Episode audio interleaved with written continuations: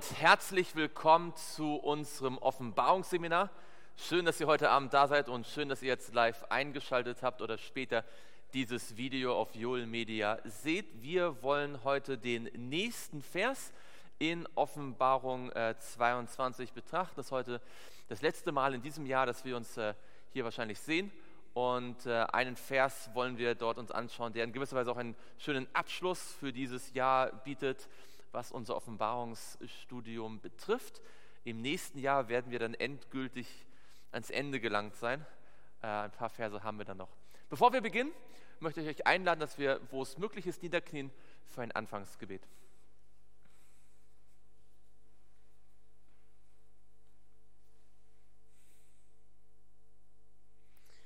Lieber Vater im Himmel, wir danken dir so sehr für deine große Gnade und Güte, für deine Liebe und für alles das, was du uns tust, dass du uns mit so viel Gnade zu dir ziehst, dass du uns immer wieder zurückrufst, wenn wir in unseren Gedanken oder Worten oder Taten Dinge tun, die nicht schön und nicht gut und nicht richtig sind.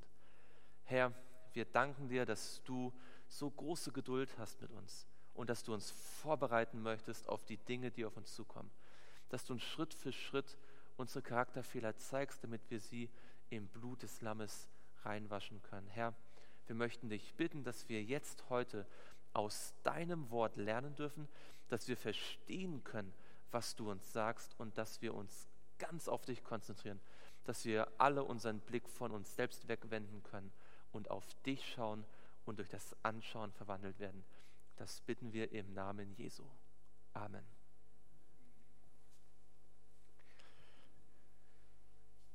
Gut. Schlagt mit mir auf Offenbarung Kapitel 22. Offenbarung 22 und dort Vers 13. Das ist der Vers, den wir uns heute anschauen wollen. Offenbarung 22 und dort Vers 13. Wer mag mal lesen? Den Vers.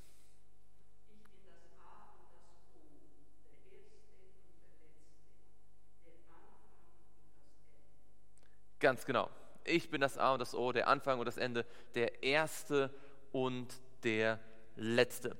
Fangen wir mal äh, einfach an. Wer spricht hier zu uns? Wer ist das? Hier spricht Jesus, oder? Also Jesus sagt uns, ich bin das A und das O. Vielleicht äh, ganz kurz, das ist euch wahrscheinlich bekannt, aber warum nimmt Jesus ausgerechnet diese beiden Buchstaben ähm, aus dem griechischen Alphabet? Was ist an diesen beiden Buchstaben besonders? Genau, das Alpha ist der erste Buchstabe, das kommt ja von unserem Alphabet, ja, Alpha, Beta, Gamma ähm, und das Omega, es gibt zwei O's im Griechischen, das Omikron, das Omega, das große O, ist der letzte Buchstabe. Also eigentlich, wenn man es richtig auf Deutsch übersetzen würde, würde man sagen, ich bin das A und das Z. Ja, das wäre eigentlich so eine sinngemäße deutsche Übersetzung, das A und das Z, ähm, der erste und der letzte Buchstabe. Und das passt dann ganz gut zu dem, was er sagt, der Anfang, das Ende, der erste und der letzte. Diese Aussage kommt nicht zum ersten Mal hier in der Offenbarung vor, sondern schon ein paar Mal häufiger in diesem Buch. Weiß jemand von euch, wo wir in der Offenbarung schon mal diese Art von Formulierung finden, wo dasselbe oder so ähnlich gesagt wird? Ich bin das A und das O, der Anfang und das Ende, der, der Erste und der Letzte. Gibt es da andere Verse, in denen das so ähnlich ausgedrückt wird?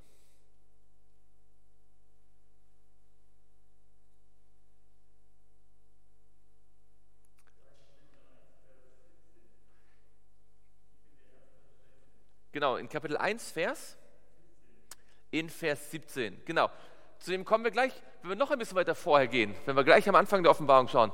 Also in Vers 17 haben wir dann den Vers ganz genau und hat jemand noch einen früheren Vers? Vers 8, genau. In Vers 8 lesen wir, ich bin das A und das O, der Anfang und das Ende. Spricht der Herr, der ist und der war und der kommt, der Allmächtige. Also wir haben äh, Offenbarung 1, Vers 8. Wir haben Offenbarung 1, Vers 17. Ja? Ähm, den hast du gerade genannt, Vers 17. Und als ich ihn sah, fiel ich zu seinen Füßen nieder wie tot.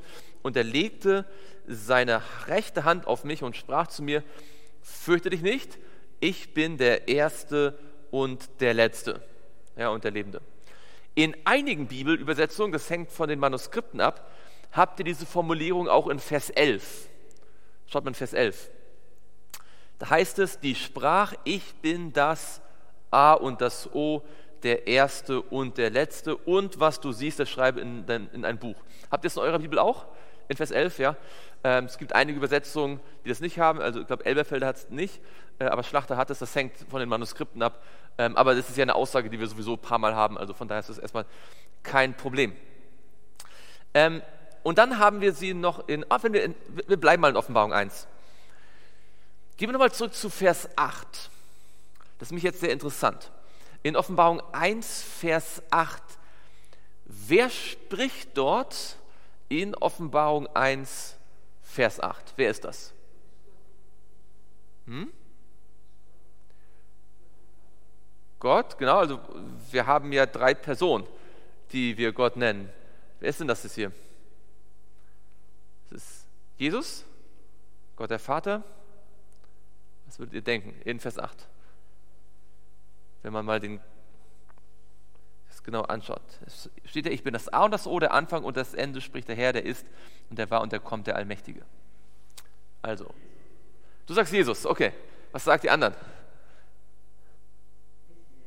Du sagst nicht Jesus, okay? Ähm, Petra, wie kommst du auf, auf, warum sagst du, dass es Jesus ist? Was wäre dein, deine Begründung? Das ist interessant. Mhm. Das ist eine gute Idee. Ja, also Vers 7 wäre erstmal so ein Argument dafür, dass es Jesus ist. Denn in Vers 7 geht es ganz deutlich um Jesus, oder? Sie, er kommt mit den Wolken und jedes Auge wird ihn sehen, auch die, welche ihn durchstochen haben. Es werden sich seinetwegen an die Brust schlagen, alle Geschlechter der Erde, ja, Amen. Also so vom direkten Kontext könnte man erstmal so die Idee bekommen, dass es Jesus ist. Ja, also es ist keine schlechte Idee. Äh, warum sagst du, Matthias, dass es nicht Jesus ist? Okay, das stimmt. Er und also du meinst also er in Vers 7 und ich, das ist ein Wechsel der Perspektive. Das ist ein gutes Argument. Das gibt es aber manchmal auch, dass sozusagen innerhalb von wenigen Versen sich das wechselt. Ja, also ich habe gerade heute äh, Jesaja 5 studiert und da heißt es äh, in Vers 1 und 2, dass, äh, also da spricht der Jesaja von seinem Freund, er hat einen Weinberg äh, ausgegraben und umgegraben und so weiter. Und dann in Vers 3 heißt es, was hätte ich noch tun können? Ja, da wechselt das auch von Vers 2 zu Vers 3 von er zu ich. Also das wäre jetzt noch kein abschließendes Argument, wäre eine interessante Beobachtung, aber noch kein abschließendes Gegenargument dagegen, dass es Jesus ist.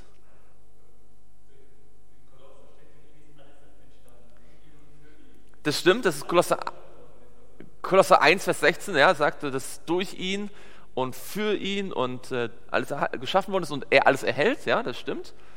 Ähm, was, sagt, was sagen die anderen? Jesus oder nicht Jesus und was wären die Argumente? Das ist tatsächlich eine interessante Stelle hier. Schaut uns mal den Vers nochmal genau an, in Vers 8. Ich bin das A und das O, der Anfang und das Ende, spricht der Herr, der ist und der war und der kommt, der Allmächtige. Gibt es diese Formulierung, diese Phrase, der ist und der war und der kommt, nochmal in Offenbarung 1? Das wäre sozusagen jetzt der Tipp gibt es diese Phrase, der ist und der war und der kommt, nochmal in Offenbarung 1. Genau, in Vers 4. Wir lesen mal in Vers 4 und 5. Schaut mal Offenbarung 1, Vers 4 und 5. Johannes an die sieben Gemeinden, die in Asia sind. Gnade sei mit euch und Friede. Und jetzt gut mitlesen. Gnade sei mit euch und Friede von dem, der ist und der war und der kommt, und von den sieben Geistern, die vor seinem Thron sind, und von Jesus Christus, dem treuen Zeugen, dem Erstgeborenen aus den Toten und dem Fürsten über die Könige der Erde. Wer sind denn die sieben Geister? Das ist der Heilige Geist. Ja, also Johannes sagt, Gnade sei mit euch und Friede von dem, der ist und der war und der kommt und von dem Heiligen Geist und von Jesus Christus. Ein sehr schöner Text, der die Dreieinigkeit hier äh, darstellt. Und dann müssen wir natürlich von der Perspektive aus zugeben, wer ist es, der ist und der war und der kommt? Das muss dann wer sein? Das muss Gott der Vater sein, oder? Weil er grüßt von dem, der ist und der war und der kommt und von den sieben Geistern, dem Heiligen Geist und von Jesus Christus. Ja, ein dreifacher Gruß. Und deswegen ist sozusagen durch den größeren Kontext hier, ist es ein eindeutig, wenn das heißt, der, der ist und der war und der kommt, in dem Kontext muss es Gott der Vater sein, in Offenbarung 1, Vers 8. Ja?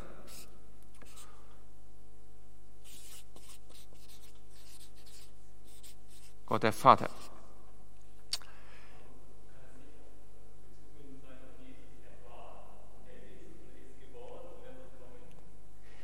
Ja, das also wir haben ja schon gesehen, dass äh, diese gleiche Aussage, das äh, sich auf, auf Jesus auch bezieht. Ähm, du hast ja theologisch schon durchaus recht. Ähm, er ist ja, ist, was sagt der Hebräerbrief? Ähm, Jesus Christus gestern, heute und in Ewigkeit. Ja? Ähm, absolut. Nur sozusagen, wenn wir jetzt, also, wenn man keinen anderen Bibeltext hätte, außer diesen Abschnitt, und man würde das lesen, den Brief, dann würde man ja sagen, okay, es gibt hier drei Personen in Vers 4 und 5, der, der ist, der war und der kommt der Heilige Geist und Jesus Christus. Genau. Das heißt allerdings nicht, und das ist jetzt ganz wichtig, das heißt nicht im Umkehrschluss, dass Jesus nicht ewig ist. Das ist jetzt nur eine besondere Beschreibung von, ähm, von dem Vater. Ähm, ganz genau. Das heißt ja auch, also wenn es heißt von Jesus Christus, dem treuen Zeugen, heißt es ja nicht, dass Gott der Vater nicht treu ist, ja, sondern jede einzelne Person wird mit bestimmten äh, Eigenschaften beschrieben. Ähm, genau. Also diese Aussage, ich bin das Alpha und das Omega, das ist eine Aussage, die hier von Gott dem Vater gesagt wird. Ja? Der Anfang und das Ende. Jetzt gehen wir mal zu Kapitel 1 und dort Vers 17. In Offenbarung 1, Vers 17, ähm, wer spricht dort? Ist es auch Gott der Vater? Da heißt es, und als ich ihn sah, fiel ich zu seinen Füßen nieder wie tot und er legte seine rechte Hand auf mich und sprach zu mir, fürchte dich nicht, ich bin der Erste und der Letzte und der Lebende und ich war tot und siehe, ich lebe von Ewigkeit zu Ewigkeit. Amen. Das kann nicht der Vater sein, aus welchem einfachen Grund? Der Vater war nie tot. Der einzige von den drei Personen der Gottheit, der sagen kann, ich war tot und ich lebe von Ewigkeit zu Ewigkeit, ist Jesus Christus. Ja? Also wir haben, und das ist jetzt interessant, und deswegen ist sozusagen, ist natürlich ein, eine bisschen eine akademische Frage, ja, ist, ist es jetzt Gott der Vater oder Jesus, weil wir sehen in ein und demselben Kapitel wird dieselbe Aussage sowohl von Jesus als auch von Gott dem Vater gemacht. Was also auch noch einmal zeigen soll, dass zwischen den beiden eigentlich kein echter Unterschied besteht. Dass Jesus genauso Gott ist wie Gott der Allmächtige. Ja? Dass er genauso ewig ist, dass er genauso von Anfang an da ist und dass er genauso bis ans Ende der, der, der Wichtige ist, äh, der, der Höchste. Ähm, dieselbe Beschreibung, die von Gott dem Vater gegeben wird, wird auch für Jesus gegeben. Und wenn ihr Vers 11 anschaut, wenn es in eurer Bibel da äh, drin steht, wo es heißt in Vers 11, die Sprache, ich bin das A und das O, der Erste und der Letzte, dann ist das ja auch Jesus, der hier spricht, ja? der dem Johannes erscheint. Das heißt, wir können es mal festhalten, diese Beschreibung Alpha und Omega, der Erste und der Letzte, der Anfang und das Ende, ist eigentlich eine Beschreibung Gottes. Eine Beschreibung der Göttlichkeit Gottes sozusagen, ja, seine, seine Unendlichkeit, ähm, seine Allmacht, dass er der, der Allerwichtigste und der Allergrößte und dass er alles umfasst. Ja, also es gibt keine Buchstaben außerhalb von Alpha und Omega. Das ist alles drin untergefasst. So gibt es auch keine Wahrheit und keine Macht und äh, keine, nichts, äh, was nicht letztendlich von Gott umschlossen wird. Ja, man kann nicht über Gott hinausgehen. Schauen wir doch in Offenbarung 21. Da haben wir auch nochmal diese Aussage in Offenbarung 21 und dort Vers 6. Wer mag mal lesen? Wir können verlesen Vers 5. Ich lese davor. Offenbarung 21, Vers 5 und 6. Offenbarung 21, Vers 5 und 6. Und der auf dem Thron saß, sprach, siehe, ich mache alles neu. Und er sprach zu mir, schreibe, denn diese Worte sind wahrhaftig und gewiss. Und er sprach zu mir, es ist geschehen. Ich bin das A und das O, das Alpha und das Omega, der Anfang und das Ende. Ich will dem Dürstenden geben aus dem Quell des Wassers des Lebens umsonst. Und da sehen wir schon, es geht nicht nur um die Beschreibung Gottes, sondern auch das, was er uns geben möchte. Ähm, was heißt denn das, dass Gott uns das Wasser des Lebens geben möchte? Was, äh, was bedeutet das, dass Gott dem Dürstenden aus dem Quell das Wasser des Lebens geben möchte? Hm? Sein Wort, ja, äh, die Bibel spricht vom Wasserbad im Wort, ja, sein Wort ist das. Was verbirgt sich noch hinter diesem Wasser des Lebens? Wenn man es mal ganz einfach allgemein beschreibt, was bietet Gott uns an? Wenn Jesus sagt, ich war zu der Frau am, äh, am, am, Brunnen, am Jakobsbrunnen, ich, war, ich, äh, ich habe dir lebendiges Wasser anzubieten, was bietet er ihr an? Das ewige Leben, Erlösung, Vergebung von den Sünden.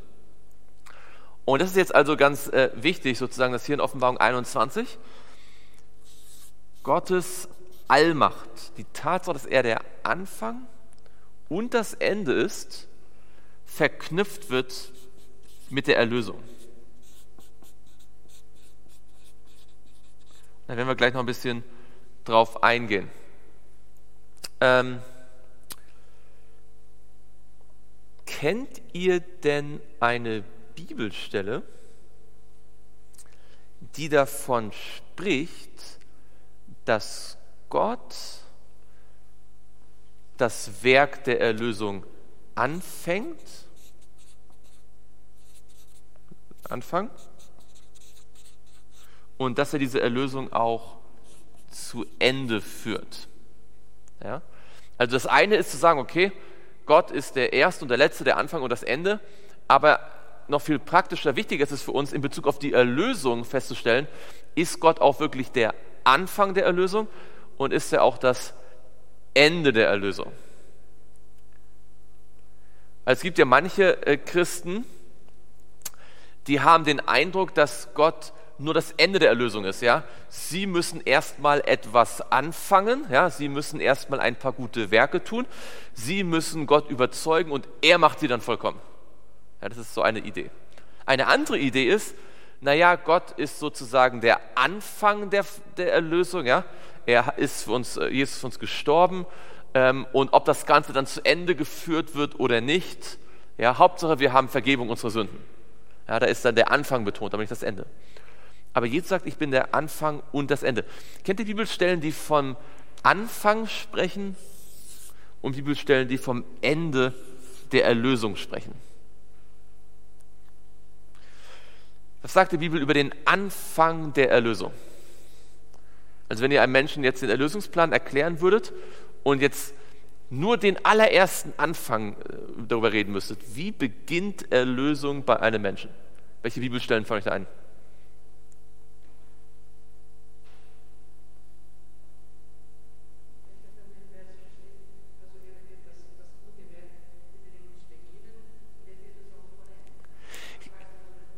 Genau, das ist ein Schlüsselvers. Genau, schauen wir mal in, ähm, in Philippa 1. Philippa Kapitel 1 und dort Vers 6. Das ist der, der Schlüssel sozusagen.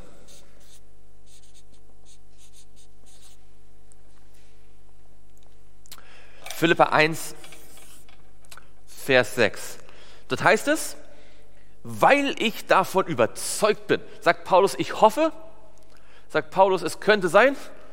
Paulus sagt, ich bin davon überzeugt. Und wenn Paulus davon überzeugt war, dürfen wir auch überzeugt sein. Ja, wir dürfen überzeugt sein, dass der, welcher in euch, also in uns, ein gutes Werk, wie geht es weiter? Er hat das gutes Werk angefangen hat, es auch vollenden wird bis auf den Tag Jesu Christi. Also Paulus sagt, wenn Gott ein gutes Werk anfängt, dann vollendet er es auch. Als Gott die Schöpfung angefangen hat, war die Schöpfung ein gutes Werk? Ja oder nein? War ein gutes Werk. Hat Gott die Schöpfung auch vollendet oder hat er sie halbfertig stehen lassen? Nein, das heißt, in Offenbar, in, äh, das kennt ihr in, in 1. Mose 2, heißt es, so wurden vollendet Himmel und die Erde, oder? In 1. Mose 2, Vers 1, so wurden der Himmel und die Erde vollendet, samt ihrem ganzen Heer. Gott hat es angefangen, indem er gesagt hat, es werde Licht, und überhaupt die Erde geschaffen hat, dann gesagt hat, es werde Licht, und es wurde Licht, und Gott hat es vollendet. Ja, in der Schöpfung sehen wir also, Gott ist der Anfang, Gott ist das Ende. Und äh, Paulus sagt, ich bin überzeugt, dass Gott das Werk, das in uns angefangen hat, auch vollenden kann. Und Paulus sagt nicht nur in mir selbst, sondern auch bei euch. Ja, er sagt, ich bin davon überzeugt.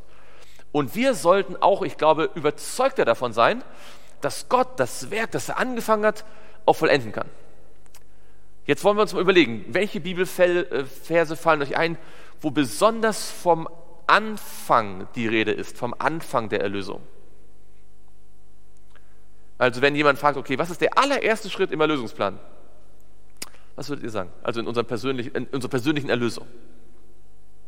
Was ist der erste Schritt?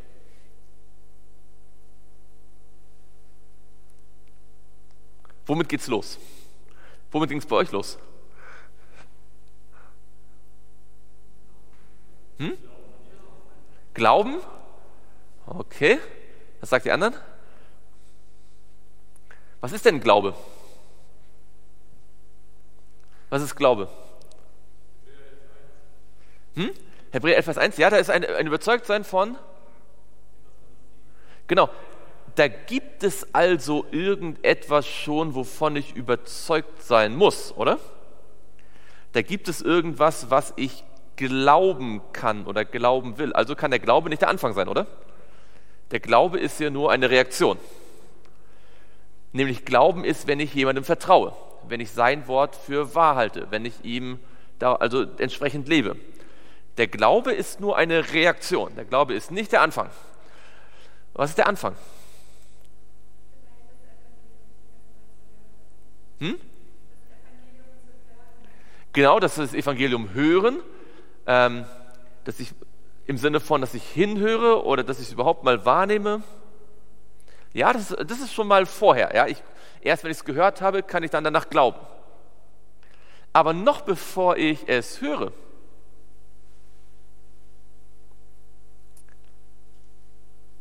ja?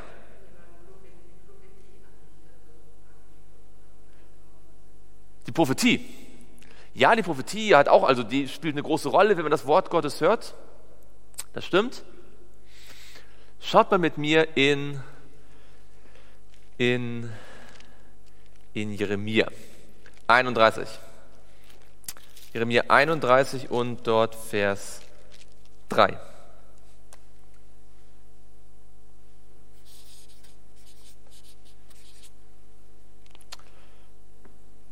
Jeremia 31, Vers 3.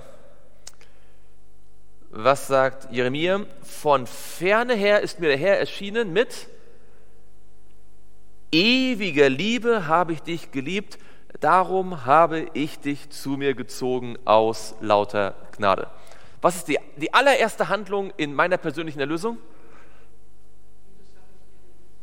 Jesus liebt mich und er zieht mich zu. Seit wann liebt er mich?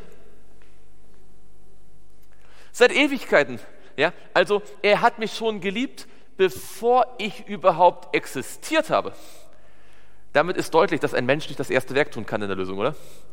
Weil er war ja nicht mal da, um was zu tun, da hat Gott mich schon geliebt. Ähm, die Liebe war schon da, bevor ich überhaupt da sein konnte. Der Paulus wusste das. Schaut mal in äh, Galater, in äh, Galater Kapitel 1.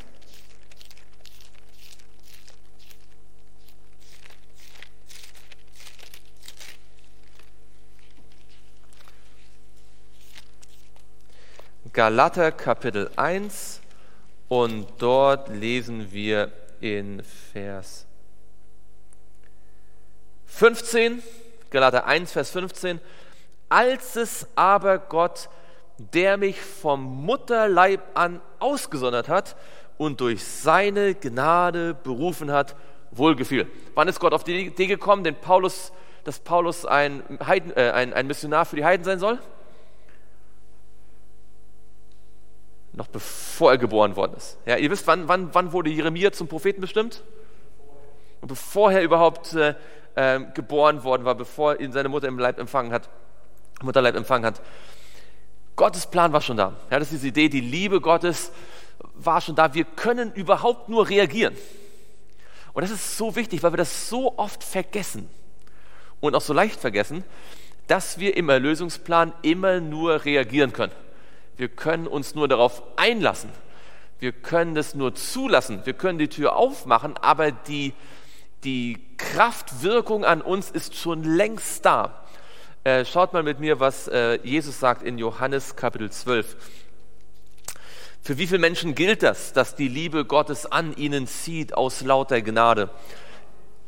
Ja, ganz genau, äh, für alle. In Johannes 12 steht das in Vers 31 oder in Vers 32, reicht eigentlich aus, Johannes 12, Vers 32, da sagt Jesus in Johannes 12, Vers 32, und ich, wenn ich von der Erde erhöht bin, werde ich alle zu mir ziehen. Und da spricht er von seinem Kreuzestod, wie der nächste Vers deutlich macht. Alle Menschen werden äh, gezogen.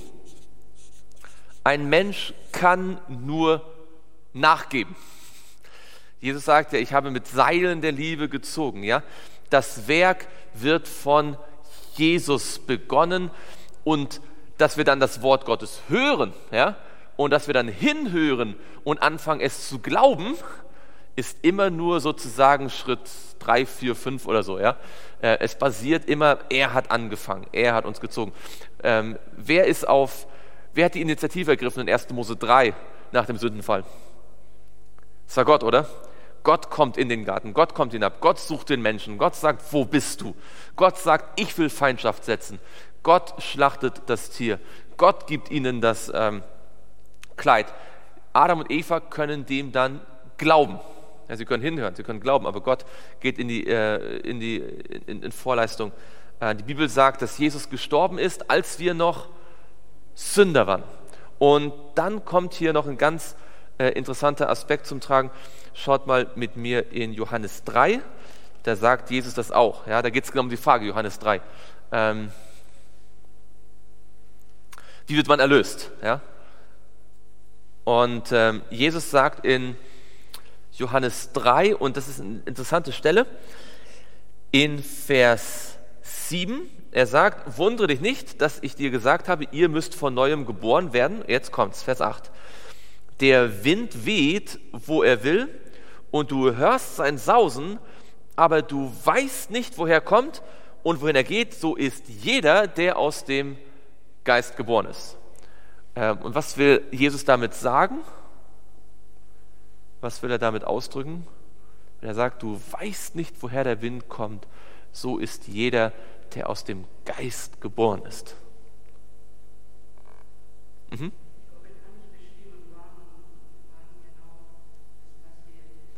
Wir können nicht genau bestimmen, wann es passiert ist, ja. Wir können irgendwann merken, dass der Heilige Geist in unserem Leben wirkt, oder? Wir können merken, wie er uns verändert. Wir können merken, dass uns plötzlich geistliche Dinge, geistliche Dinge interessieren. Das können wir feststellen. So wie der Wind kommt, können wir sehen, aha, an die, die Bäume bewegen sich, die, die Blätter fallen ab, die Blumen bewegen sich. Wir können die Wirkung des Windes sehen aber wir können nicht genau wissen, also wo, wo, woher kommt sozusagen. Und so können wir die Wirkung des Evangeliums in unserem Leben sehen, aber wir können nicht genau sagen, seit wann das schon ist. Es hat früher angefangen, als wir denken. Ja? Wenn wir uns zurückerinnern an den ersten Moment, als wir uns für die Bibel interessiert haben, dann werden wir mal im Himmel und wir im Himmel dann in den Büchern nachschauen, okay, hat Gott das auch aufgeschrieben? Ja, an dem Tag, als ich zum ersten Mal die Bibel aufgeschlagen habe, als ich gelesen habe, als ich gebetet habe, da hat Gott bestimmt dann, und dann stelle ich fest, oh, er hat am Tag vorher schon was gemacht. Und am Tag davor. Und oh, wochenlang vorher, monatelang vorher, jahrelang vorher hat er schon, und ich habe das gar nicht gewusst. Ich habe es gar nicht gemerkt. Und das ist, glaube ich, ein wichtiger Punkt. Wir sagen immer, oh, da hat ein Mensch nach Gott gesucht und Gott gefunden. Als ob ein Mensch sich auf den Weg macht und Gott ist irgendwo da hinten und äh, er findet dann Gott. Ist eher andersrum. Ja, Gott klopft an und klopft an und irgendwann machen Menschen mal auf. Also, er ist im wahrsten Sinne des Wortes ähm, der Anfang. Also, wir hatten jetzt hier noch äh, Johannes 3, Vers 8. Ihr wisst ja, bevor Gott gesagt hat, es werde Licht, war was passiert? In Vers 2. Aber die Erde war wüst und leer und Finsternis bedeckte die Tiefe und der Geist Gottes schwebte über dem Wasser. Da war noch kein Licht und keine Ordnung, alles chaotisch, aber der Geist Gottes war schon da. Erlösung beginnt damit, dass Gott uns schon immer geliebt hat und schon längst etwas tut. Ja, also wenn wir das wirklich analysieren wollen, müssen wir feststellen, ich stehe nur heute deswegen hier, weil Gott lange vor mir angefangen hat, an mir zu wirken. Deswegen sagt auch der Paulus, dass der, der ein gutes Werk in euch begonnen hat. Jetzt hat der Mensch etwas dazu beizutragen, ja oder nein? Oh, selbstverständlich, ja. Er, er, er muss jetzt, er muss wollen, er muss, also jetzt kommt der Wille, ja. Und das ist sehr interessant. Hier ist die Rolle des Willen, ja, der Wille. Der Wille steht nicht hier am Anfang. Es ist nicht zuerst der Wille, der dazu führt, dass Gott sagt, okay, dann liebe ich dich, sondern die Liebe ist das Erste. Der Wille spielt seine Rolle. Er kann aber nicht Gott zur Liebe bewegen. Die ist schon da. Der, der Wille kann nur reagieren, er kann nur sagen, okay, ich will, ich möchte die Tür aufmachen. Es ist der Wille, der jetzt eine Rolle spielt. Ja? Es ist der Glaube, der jetzt dazu kommt. Ja? Dass wir also das, was Gott hier sagt, dass wir das auch glauben, dass wir ihm vertrauen. Daraus folgt dann, dass wir ihm auch folgen. Ja? Daraus folgt die Nachfolge und daraus folgt der Gehorsam. Also alles Dinge, die wir tun können, wo wir daraus folgt, dass wir immer wieder uns mit seinem Wort beschäftigen. Ja? Daraus folgt Gebet, und äh, Bibelstudium. Das sind alles Dinge, die wir tun können. Aber können sie uns vollenden? Werden wir vollendet durch unser Beten? Werden wir vollendet durch unser Bibelstudium? Werden wir vollendet dadurch, dass wir uns anstrengen, immer gehorsam zu sein? Nein. Der, der das Werk angefangen hat, auf eine Art und Weise, die wir nicht genau erklären können, die wir zwar sehen können, aber wir können sie nicht erklären. Auf dieselbe Art und Weise wird es auch beenden. Und zwar wie? Kennt ihr Bibelstellen, in denen deutlich wird, dass Gott den Erlösungsplan vollendet? Habt ihr da eine, die euch vielleicht in den Sinn kommt, mit Stelle oder auch nicht? Dass Gott uns vollenden wird. Soll euch eine Bibelstelle einfallen? Also wenn jetzt mit ihm über Philippa 1, Vers 6 sprecht und sagt, Gott wird das Werk vollenden und der fragt dann, ja wie? Wie genau macht er das? Was macht er da? Hättet ihr eine Bibelstelle parat? Weil die Vollendung der Erlösung ist ja enorm wichtig, oder? Ähm, es nützt ja nichts, wenn wir auf den Weg gehen und nicht bis zu Ende gehen. Wie vollendet, wie beendet sozusagen, vollendet ist vielleicht das bessere Wort, wie vollendet Gott die Erlösung?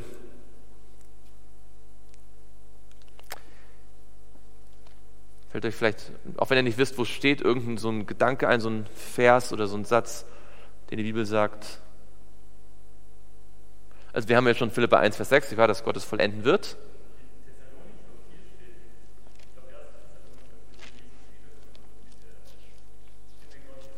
Mhm.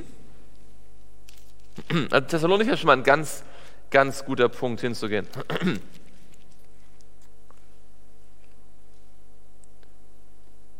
Du meinst in 1. Thessalonicher 4, ne?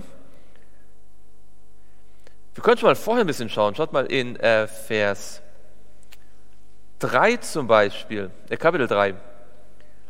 Kapitel 3, Vers 12 und 13. Euch aber lasse wer? Euch aber lasse der Herr wachsen und überströmend werden in der Liebe zueinander und zu allen, gleich wie auch wir sie zu euch haben, damit er eure Herzen stärke und sie was sein? Sie sollen wie sein in Vers 13? Untadelig sein in Heiligkeit vor unserem Gott und Vater bei der Wiederkunft unseres Herrn Jesus Christus mit allen seinen Heiligen. Da wird gesagt, wenn Jesus wiederkommt, werden wir untadelig sein. Und wer macht das? Es macht Gott, der in uns wirkt, der unsere Herzen stärkt, der uns untadelig macht, der uns wachsen lässt, der uns überströmend werden lässt in der Liebe, der uns so viel Liebe in unser Herz geben möchte, dass die Liebe raus möchte. Ja? Und dann kommt natürlich 1. Thessalonicher 4 und schaut mal in 1. Thessalonicher 5. In 1. Thessalonicher 5 und dort Vers 23. Vorher in den Versen 16, 17, 18 und so, da gibt es Dinge, die wir tun können. Ja? Betet ohne Unterlass, seid in allem dankbar. Die Weissagung verachtet nicht, prüft alles. Das sind Dinge, die wir tun müssen auf dem Weg der Lösung. Aber dann kommt die Vollendung und die machen nicht wir. Vers 23. Da steht nämlich, er selbst aber, ja, aber, ja, die Verse vorher sprechen immer von dem, was wir tun, was wir äh, machen können. Ja, haltet euch fern, prüft alles, verachtet nicht, dämpft nicht. Aber Vers 23 sagt, er selbst aber. er selbst aber, der Gott des Friedens, was steht jetzt da? Er heilige euch. Und wie? Oberflächlich? Nein, durch und durch. Und euer ganzes Wesen, der Geist, die Seele und der Leib, vollständig, ja, alles, was es gibt am Menschen, möge untadelig bewahrt werden bei der Wiederkunft unseres Herrn Jesus Christus. Also hier haben wir ganz deutlichen Text, der mit dem übereinstimmt, was wir vorher gelesen haben. Wenn Jesus wiederkommt, sind wir untadelig, ja, und Paulus sagt zweimal, wer es tut, der Jesus der Gott, der in uns ein Werk angefangen hat, wird es vollenden. Er wird uns durch und durch heiligen. Und ich würde vorschlagen, genauso mysteriös wie sein Wirken ist am Anfang, wir es gar nicht genau richtig bemerken. Ja, wir sehen irgendwann das Resultat, aber wir können es gar nicht bis ins Letzte verstehen, wie er das gemacht hat. Genauso unergründlich ist auch sein Wirken hier am Ende. Und wir dürfen beides im Glauben annehmen. Das ist ganz wichtig, weil es nicht so ist, dass Gott uns einmal anschubst, wie einige glauben, und dann müssen wir uns anstrengen, damit wir es bis ans Ende schaffen. Sondern wenn wir wissen, Gott hat in meinem Leben gewirkt, auf übernatürliche Art und Weise, und er hat mich zu sich gezogen, dann darf ich wissen, selbst wenn ich mal in die Irre gegangen bin, selbst wenn ich mal einen Fehler gemacht habe, selbst wenn ich äh, zu langsam gewesen bin, wenn ich mich an ihn klammere und bei ihm bleibe, ist er in der Lage, fähig und willig, das bis ans Ende zu vollziehen, uns ganz durch und durch zu heiligen. Und zwar, weil er das Alpha und das Omega ist. Und das steht nicht ohne Grund jetzt in Offenbarung 22, weil wir haben ja gesehen, es geht in Offenbarung 22 in Vers 11 um das Ende der Gnadenzeit. Es geht in Vers 12 um die Wiederkunft Jesu, der jedem vergelten wird nach seinen Taten. Wenn man jetzt Offenbarung 11, äh, 22, Vers 11 und 12 alleine hätte, würde man sagen, oh wow, ja, was muss ich für ein Mensch sein? Und das ist auch die richtige Frage. Aber die noch wichtigere Frage ist, oder was haben wir für einen Erlöser? Ja, der das Alpha und das Omega, der Anfang und das Ende, der Ursprung, der Erste und der Letzte ist. Er vollendet, was er beginnt. Und deswegen brauchen wir keine Angst zu haben vor dem Ende der Gnadenzeit. Wir brauchen keine Angst zu haben vor der Wiederkunft. Wir sollten nur Angst haben, wenn wir uns von Jesus trennen. Wenn wir uns von Jesus trennen, dann wird dieser Weg nicht zu Ende gegangen werden in unserem Leben. Ja, dann, dann kommen wir vom Weg ab. Aber mit Jesus haben wir alles, was wir brauchen, das Anfang und das Ende. Und es ist ganz interessant, wenn wir noch einmal ganz kurz die Verse vergleichen in der Offenbarung. Schaut mal mit mir in Offenbarung äh, 21. Äh, in Offenbarung 1, Entschuldigung, Offenbarung 1. Dann haben wir in Offenbarung 1 haben wir die Formulierung Vers 8 das A und das O, der Anfang und das Ende. Ja? Also wir haben hier eine doppelte, also zweimal. Ja? Das A und das O, der Anfang und das Ende. In Offenbarung 1, Vers 17 haben wir nur der erste und der letzte. Ja, da haben wir es nur einmal. Ja? Also zweimal hier, einmal hier. Und dann in Offenbarung 21 haben wir es in Vers 6 ich bin das A und das O, der Anfang und das Ende auch zweimal. Könnt ihr sehen? A und O, Anfang und das Ende zweimal. Aber wie ist es in Offenbarung 22, Vers 13? Da steht, ich bin das A und das O, der Anfang und das Ende, der Erste und der Letzte. Könnt ihr sehen? Nur dieser Vers hat es quasi dreimal hintereinander ausgedrückt. Man könnte also sagen, von allen Versen, in der Offenbarung, wo dieser Gedanke vorkommt, ist das der Gedanke, wo es am deutlichsten unterstrichen ist. Ja? Also es ist in Offenbarung 1 erwähnt, es ist in Offenbarung also zweimal erwähnt, Offenbarung 21 erwähnt, aber hier wird es jetzt quasi nochmal extra betont. Ja? Also das wird uns beim Lesen meistens nicht ganz deutlich, aber wenn man, wenn die Bibel das damals möglich gemacht hätte, hätte man sozusagen das eigentlich fett unterstrichen und mit großen Ausrufebuchstaben geschrieben, äh, Aus, Ausrufezeichen und großen Buchstaben geschrieben. Das heißt, die Idee ist sozusagen, in Vers 11 steht, es kommt ein Ende der Gnadenzeit. In Vers 12 heißt es, und Jesus kommt wieder und jeder erhält nach seinen Werken seinen Lohn. Aber, Vers 13, Ausrufezeichen, groß, dick, fett mit blinkenden äh, Großbuchstaben. Jesus ist der Anfang und das Ende. Was er begonnen hat, das macht er zu Ende. Und er ist der Erste und der Letzte. Und wir brauchen uns keine Sorgen machen, wenn wir bei ihm sind. Ja? Und dann sieht man eigentlich sehr schön, wenn man die Offenbarung so Stück für Stück liest, dann kann sie eigentlich gar nicht richtig Angst machen, wenn man sie so richtig im, im Kontext liest. Weil sie zwar zeigt, was der Maßstab ist, aber auch, wie Gott in uns diesen Maßstab mehr als locker erfüllen kann. Wenn wir uns an ihn halten, wenn wir ihm glauben, wenn wir uns ziehen lassen, wenn wir das, was er an allen Menschen anfängt, ihm auch erlauben, dass er es zu Ende machen darf. Und dazu müssen wir uns mit ihm beschäftigen. Wir müssen mit ihm reden. Wir müssen uns für ihn interessieren. Wir müssen ihm nachfolgen. Wir müssen ihm gehorchen, damit er uns mehr Wahrheit offenbaren kann, damit er uns durch und durch heiligen kann.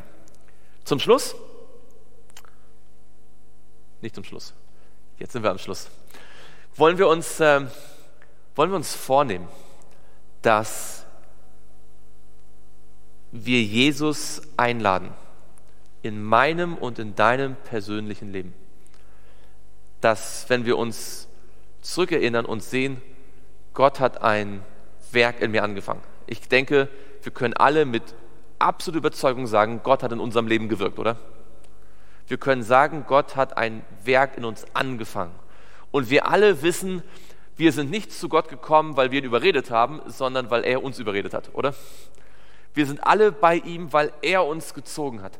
Wollen wir uns dann nicht vornehmen, ihn weiterziehen zu lassen, und zwar genau dahin, wo er uns haben will, dass er uns ziehen darf und ziehen darf und er erziehen darf und uns erfüllen darf mit seinem Heiligen Geist, bis wir ganz vollendet sind.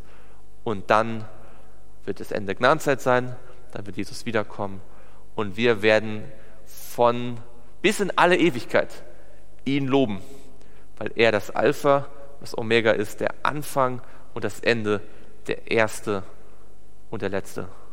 Amen. Und noch gemeinsam niederknien und beten.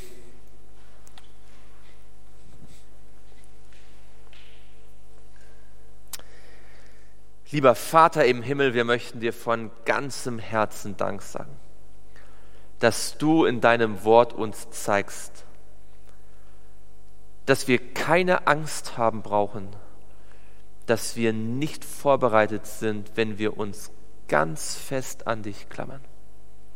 Du verlangst von niemandem von uns, dass wir aus eigener Kraft das Werk vollenden, das du begonnen hast, sondern du wünschst dir, dass wir bei dir bleiben, dich festhalten, an deiner Hand gehen, dir gehorchen aus Liebe zu dir, damit du das, was du angefangen hast, auch vollenden kannst. Herr, wir wollen mit Paulus sagen, dass wir überzeugt sind, dass du das gerne tun möchtest und natürlich tun kannst. Und Herr, wir möchten dich bitten, dass du nicht aufhörst, an uns und in uns zu wirken. Dass wir jeden Tag erneut dein Ziel leben, erleben dürfen, wie du uns mit Gnade und mit Liebe immer näher zu dir ziehst. Dass wir dem nachgeben und immer mehr verwandelt werden in dein Bild. Dass wir immer mehr Freude an dir haben, immer mehr uns an deinem Wort erfreuen, an deiner Gegenwart in unserem Leben, an dem Gebet. Und dass wir dann auch wenn wir es nicht verstehen, wie das eigentlich genau funktioniert, weil es unseren Verstand weit übersteigt, doch glauben dürfen, dass du uns durch und durch heiligen kannst und möchtest. Und dafür danken wir dir, das glauben wir dir. Im Namen Jesu. Amen.